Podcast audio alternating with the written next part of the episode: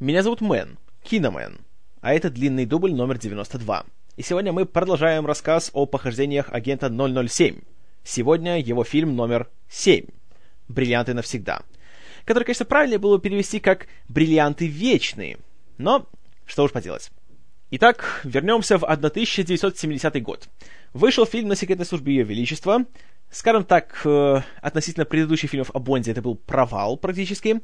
И, кроме того, Джордж Лезенби ушел с этой роли по рекомендациям своего гениального ассистента. Несмотря на то, что продюсеры как раз были вполне себе довольны и уже готовы были предложить ему контракт еще на, внимание, 7 фильмов. Он еще 7 раз сыграл бы Бонда.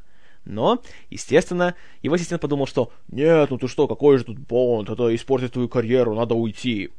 Ну и, конечно же, мы знаем, что с тех пор Джордж Лэзенби стал международной звездой и получил три Оскара, правда? Ой, постойте-ка.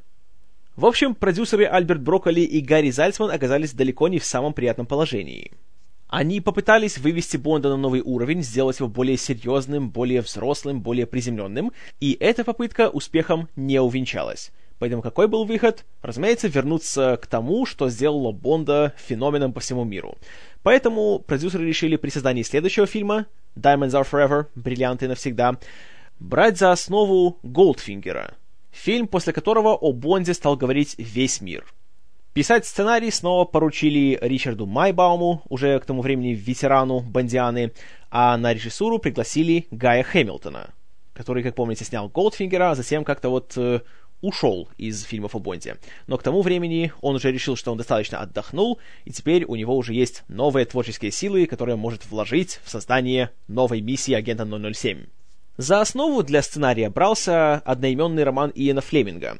Однако уже на этом фильме авторы поняли, что следовать строго тексту книги не стоит, и, как показал предыдущий фильм, это еще и финансово невыгодно, поэтому решили немножечко добавить фантастики.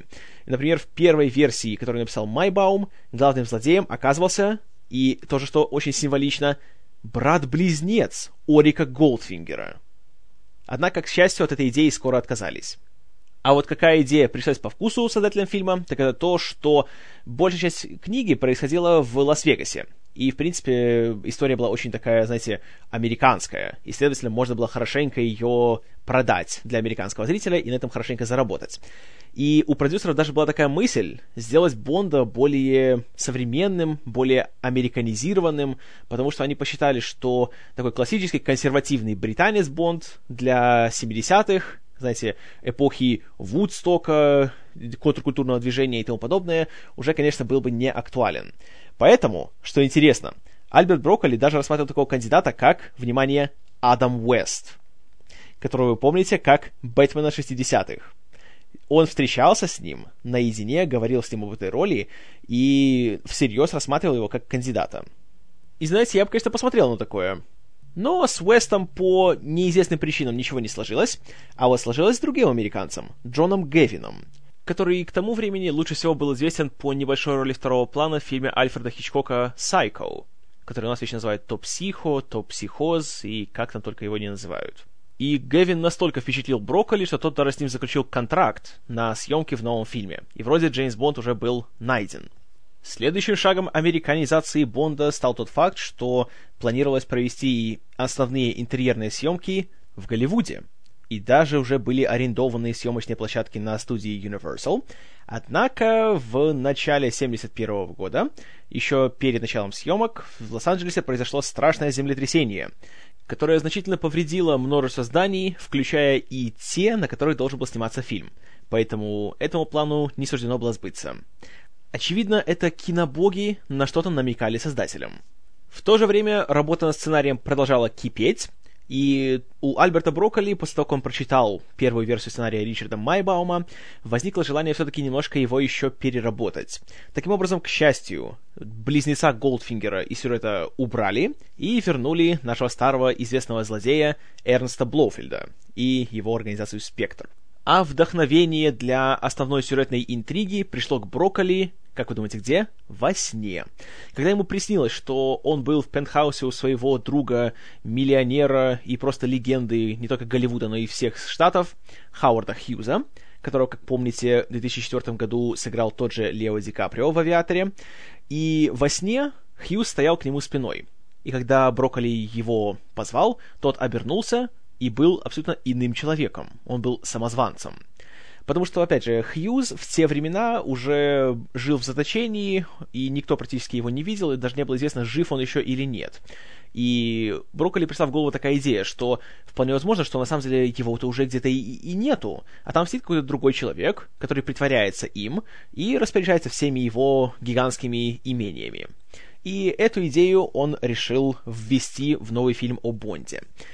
И для того, чтобы поменять настроение фильма, чтобы, опять же, сделать его более современным, более масштабным, более захватывающим и веселым, был приглашен новый сценарист, Том Манкевич. А, если фамилия его звучит нам знакома, то это не случайно, потому что он член замечательной творческой династии Манкевичей, в которую входят такие лауреаты Оскара, как Герман Манкевич, сценарист «Гражданина Кейна», и Джозеф Манкевич, постановщик «Все о Еве». С Манкевичем Брокколи быстро поладил, и уже последующие версии сценария, которые выдавал новый автор, всех удовлетворяли. Однако, если на сценарном фронте все уже улеглось, то возникли новые проблемы в плане подбора актеров.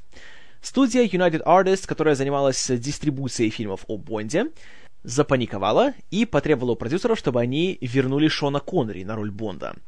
Потому что их можно было, в принципе, понять. Взяли нового неизвестного молодого актера в прошлый раз, и фильм прошел неудачно, поэтому дважды в эту реку они входить уже не хотели. Поэтому решили вернуться уже к, знаете, пройденной дороге и уже к более надежному человеку.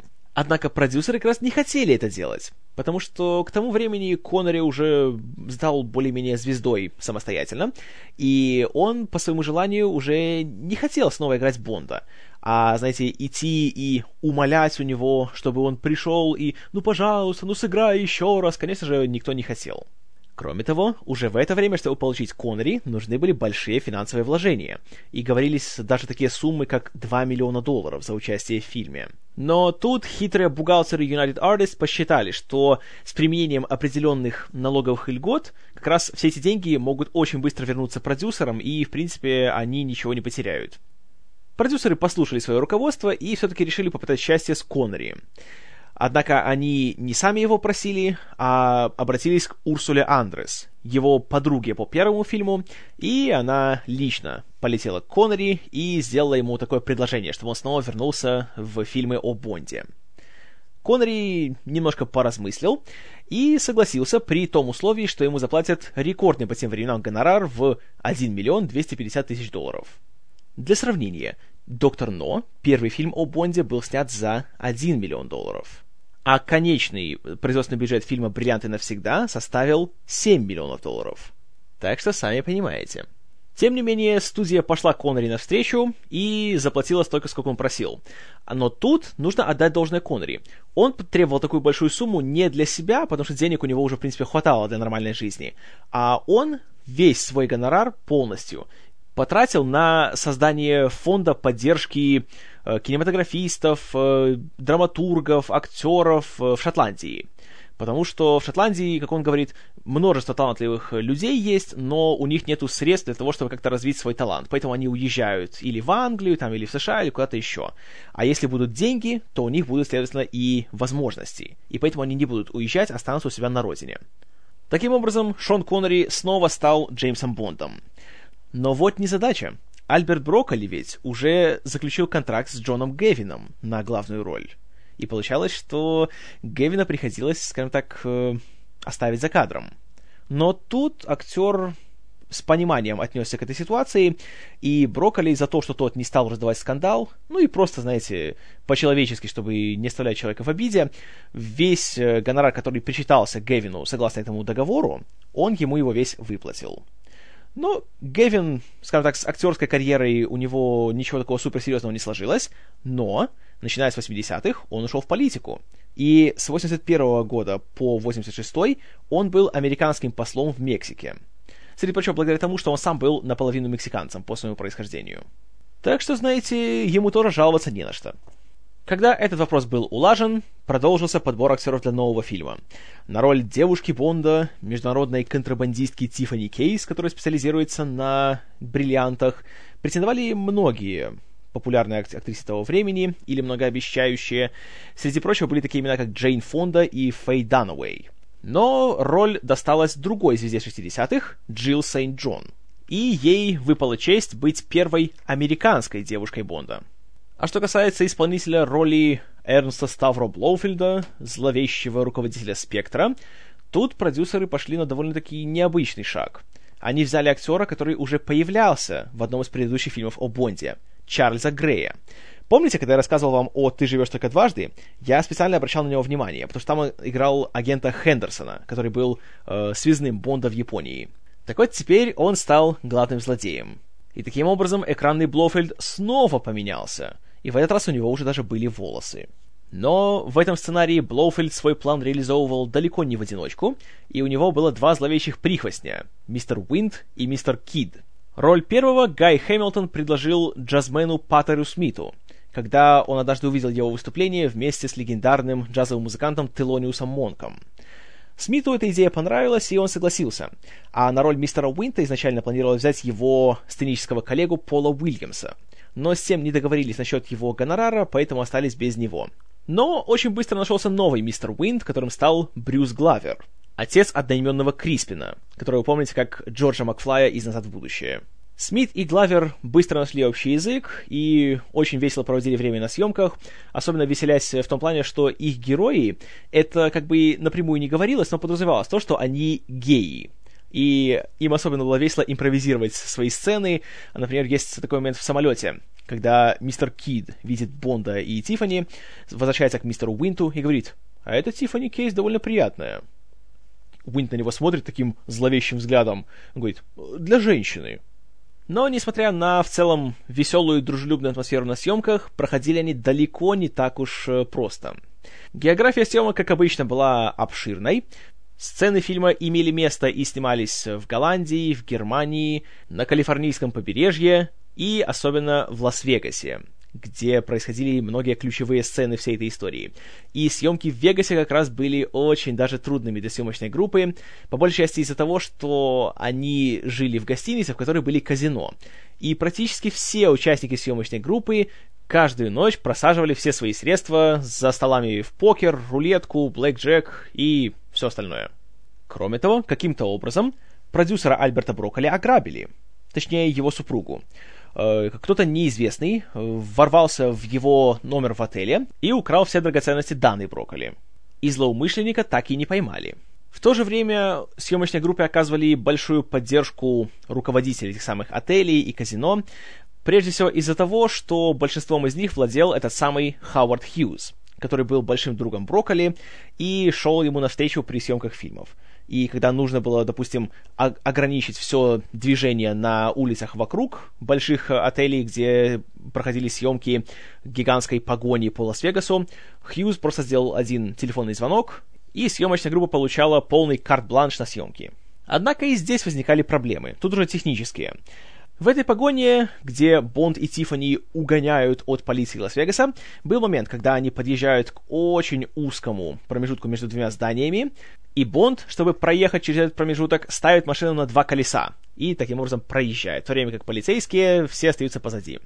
Так вот, когда эта сцена снималась, это все делалось на павильонах, и планировалось, что съемки будут проходить в две части. Первый кадр будет показывать, как машина заезжает между этих зданий, а вторая половина — то, как он выезжает оттуда. Но вот если первую половину еще им удалось сделать, то со второй уже были проблемы. И тут уже британская съемочная группа не справилась, и приходилось уже обращаться к своим коллегам из Франции. У тех все удалось, но вот проблема. Получилось, что в первой половине кадра машина заезжает и поворачивается на правую сторону, а когда выезжает, то она уже повернута в левую сторону. И получалась такая большая логическая дыра, которую никак нельзя было исправить. И эту проблему уже исправляли с помощью креативного монтажа. И есть такой кадр в этой погоне, когда мы видим крупным планом э, как бы вид в кабине, и машина как будто переворачивается по диагонали с одной колеи на другую. Но и на этом не закончились технические проблемы для большой финальной баталии на нефтяной вышке, которая находится где-то у побережья Калифорнии, планировалось сделать очень большой взрыв. И его нужно было, конечно же, отрепетировать. И Гай Хэмилтон сказал своему ассистенту режиссера, чтобы тот провел репетицию. Но тот неправильно все понял, и когда Хэмилтон сказал «мотор», тот подумал, что «ну хорошо, можно жахнуть», и пошли взрывы. И таким образом все заряды, которые уже были тщательно расставлены и подключены для съемок вот этой грандиозной сцены, на которой был всего один дубль, все эти заряды начали взрываться. Конечно, началась паника, но тут повезло то, что оператор, который сидел в вертолете, который должен был все это снимать, оказался человеком, скажем так, э, смышленым и находчивым, и он просто включил камеру. И таким образом большинство кадров этих вот больших взрывов, по крайней мере, эти общие планы, которые мы видим в самом фильме, это просто потому, что человек нашелся и не упустил момент. И я думаю, можно не говорить, что с этим ассистентом Гай Хэмилтон больше не работал. К счастью, оставшиеся интерьерные съемки, которые снова проходили на студии Pinewood, уже прошли спокойно и мирно.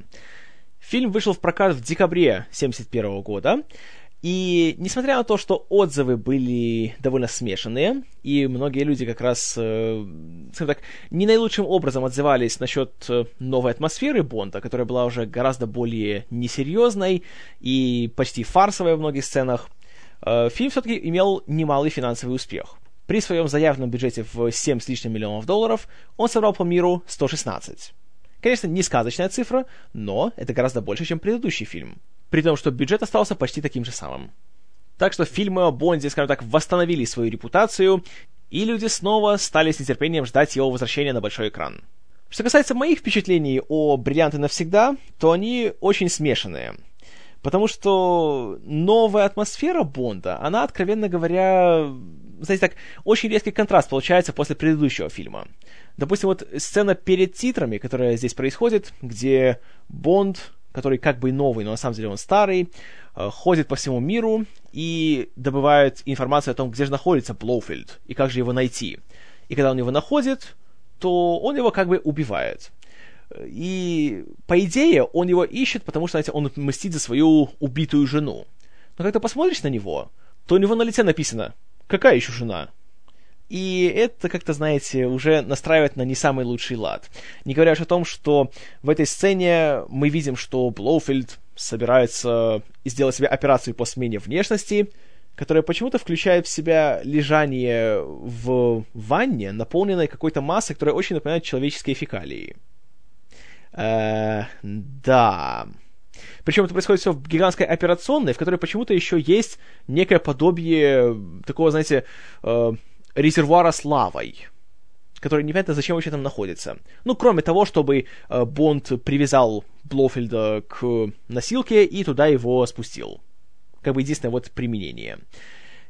И вот уже такие вот вещи, они показывают, что это не тот Бонд, который был раньше. Здесь его былой серьезности нет и в помине. Что, с одной стороны, конечно, плохо, но с другой, у этого оказываются неожиданные плюсы в принципе, как и у всего фильма, он очень неровный. С одной стороны, в нем есть вещи, из-за которых просто его больно смотреть, а есть э, вещи, которые смотришь и получаешь гигантское удовольствие, даже больше, чем от многих предыдущих. За пример для подражания здесь брался Голдфингер, и во многом создатели хотели повторить его успех. И это видно во всем. Даже в том, что на титрах опять звучит песня, потому что в предыдущем фильме была только главная музыкальная тема, опять же, которую написал Джон Барри, и, кстати, она была прекрасна. Вот о чем я забыл сказать в прошлый раз, это то, что в «На секретной службе Ее Величества», то, что Барри решил убрать главную тему Джеймса Бонда и написать нечто новое, это был отличный выбор. И главная тема, вот этот марш на, на тайной службе Ее Величества, был просто великолепен. А здесь же уже все возвращается к своим корням. И как вы думаете, кто исполняет э, песню на титрах? Конечно же, Ширли Бесси. И музыку к песне Diamonds Are Forever написал Джон Барри, а слова написал Дон Блэк, который уже писал слова к песне «К шаровой молнии». И все это происходит на фоне титров, которые спроектировал, опять же, дизайнер Морис Биндер, как и раньше. И должен сказать, что при всех моих смешанных впечатлениях от самого фильма, песня как раз, на мой взгляд, прекрасна. И из всех бондовских песен она, наверное, одна из моих любимых. Просто вот классная песня. Настолько хороша, что просто хочется слушать ее отдельно от фильма. И когда слышишь, то не думаешь сразу, а, это из фильма о Бонде. А просто думаешь, классная песня. Это редкость. Еще из старожилов проекта возвращается художник-постановщик Кен Адам и оператор-постановщик Тед Мур, который снимал первые четыре фильма. И что касается технической стороны, тут все выкладываются по полной. Придраться не к чему. Хорошая музыка, классные декорации, хорошие съемки, все хорошо, как и положено фильму о Бонде. А вот сам Бонд в этот раз, к сожалению, подводит. У Коннери на лице написано, что он это делает только потому, что его попросили. В каждой сцене лицо абсолютно одинаковое, и даже все свои такие уже более колкие реплики он так произносит, когда так с фигой в кармане. И это чувствуется. И из этого получается аномальная ситуация. В фильме о Джеймсе Бонде самые наименее интересные сцены как раз те, где есть Джеймс Бонд. Это плохой признак. Что касается Джилл Сейнт-Джон в роли э, Тиффани Кейс, его э, в этот раз боевой подруги, она какая-то, знаете, не особенная, я бы сказал. По крайней мере, после Дианы Рик в прошлом фильме она смотрится очень так серенько.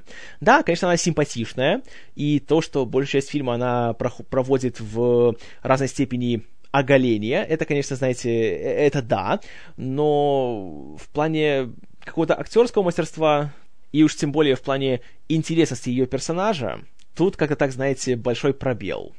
И вызывает она только безразличие. Так что и здесь, когда так знаете, не особенно. Что касается нового Блоуфильда, то он также подводит. До Телли Саваласа Чарльзу Грею, мягко говоря, далековато. И, ну, я не знаю, просто как-то он смотрится как-то так фальшиво. Опять же, он с волосами. Это тоже, э, это было плохое решение, на мой взгляд. Блоуфильд должен быть лысым. Это его фишка. И они избавились от нее. А зачем? Не стоило это делать. Но при всем при этом у фильма есть один гигантский плюс, благодаря которому я смотрел, и я просто угорал на многих сценах. Это вот эти самые Паттер Смит и Брюс Главер в роли мистера Уинта и мистера Кида. Они просто неописуемо хороши. Вот такие, знаете, герои, которых вот только что в фарсе можно увидеть. Они двое прихвостней Блоуфильда, которые путешествуют по миру и всех убивают, и при этом обмениваясь ироничными репликами и ходя за руку. То есть это дуэт гей-серийных убийц. Но они, видно, что настолько получают удовольствие от своих ролей, и такое удовольствие они приносят зрителю, что уже ради них фильм стоит посмотреть. Каждая их сцена — это маленький такой праздник вот для меня.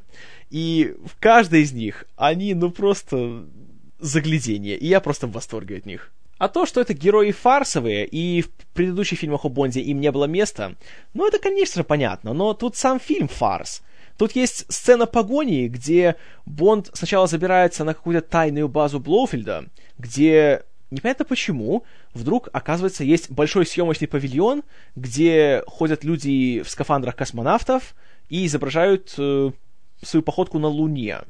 И там есть как бы макет Луны, и э, этот задник, который изображает космос, и даже есть луноход. И он работает. И Бонд на луноходе угоняет от прихвостней Блофельда. Как-то, знаете, и сказать нечего. Что касается основной интриги сюжета, которая в этот раз вращается вокруг международной цепи контрабандистов, которые вывозят из Южной Африки бриллианты, и то, что Блофельд затем использует бриллианты для того, чтобы создать гигантский спутник, который покрыт бриллиантами, и с их помощью каким-то образом он создает гигантский лазерный луч, который уничтожает любой объект на Земле, э, ничего кроме «what the fuck» сказать нельзя. И от этого фильма получаешь удовольствие не столько от того, насколько он хорош, сколько от того, что он настолько плох, что он хорош. И, кстати, что странно при этом, несмотря на то, что фильм стал более фантастическим, более фарсовым, более таким несерьезным, у Бонда почти нет гаджетов в этот раз. Да, снова появляется наша святая троица из Ми-6, Бернард Ли в роли М, Лоис Максвелл в роли Манипенни и Десмонд Льюэллин в роли Q, но нету классической сцены, где Бонд ходит по лаборатории Q, смотрит, как испытываются всякие там его приспособления, и он получает свои коронные гаджеты. Тут ничего такого нету. Вот этого мне очень не хватало.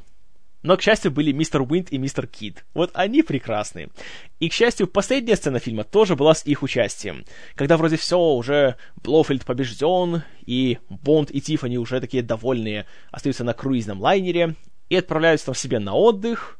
Тут вдруг оказывается, что мистер Уинт и мистер Кид живы и все еще покушаются на Бонда под видом двух официантов, которые приносят им гигантский обед, э, в котором есть на десерт буквально макет торта, в котором лежит бомба. Да-да-да, я не шучу. И самое классное, когда начинают нападать на Бонда, что делает мистер Кид? У него есть два шампура с шашлыками, которые он поджигает и идет с ними на Бонда. О да, Джеймс Бонд против огненного шашлыка. А, это прелесть. И самое классное, с каким серьезным видом мистер Кид все это делает. Вот, знаете, вот за это просто хочется стоя аплодировать этим актерам. Вот это прекрасно. И благодаря вот именно таким моментам, такого полного безумия, я рекомендую фильм к просмотру. Моя оценка фильму «Бриллианты навсегда» будет 6 баллов из 10. Конечно же, это не тот Бонд, который был раньше, не тот, которого мы знаем и любим, но все-таки здесь есть пара моментов, ради которых стоит потратить на него время, и вы не будете жалеть о просмотре. По крайней мере, я уж точно не пожалел. Ну а что думаете вы? Пожалуйста, пишите в комментариях, всему буду рад. Джеймс Бонд вернется в фильме «Живи и дай умереть». А я вернусь в длинном дубле номер 93. А до тех пор, спасибо за внимание. С вами был Киномен. И да, я могу летать.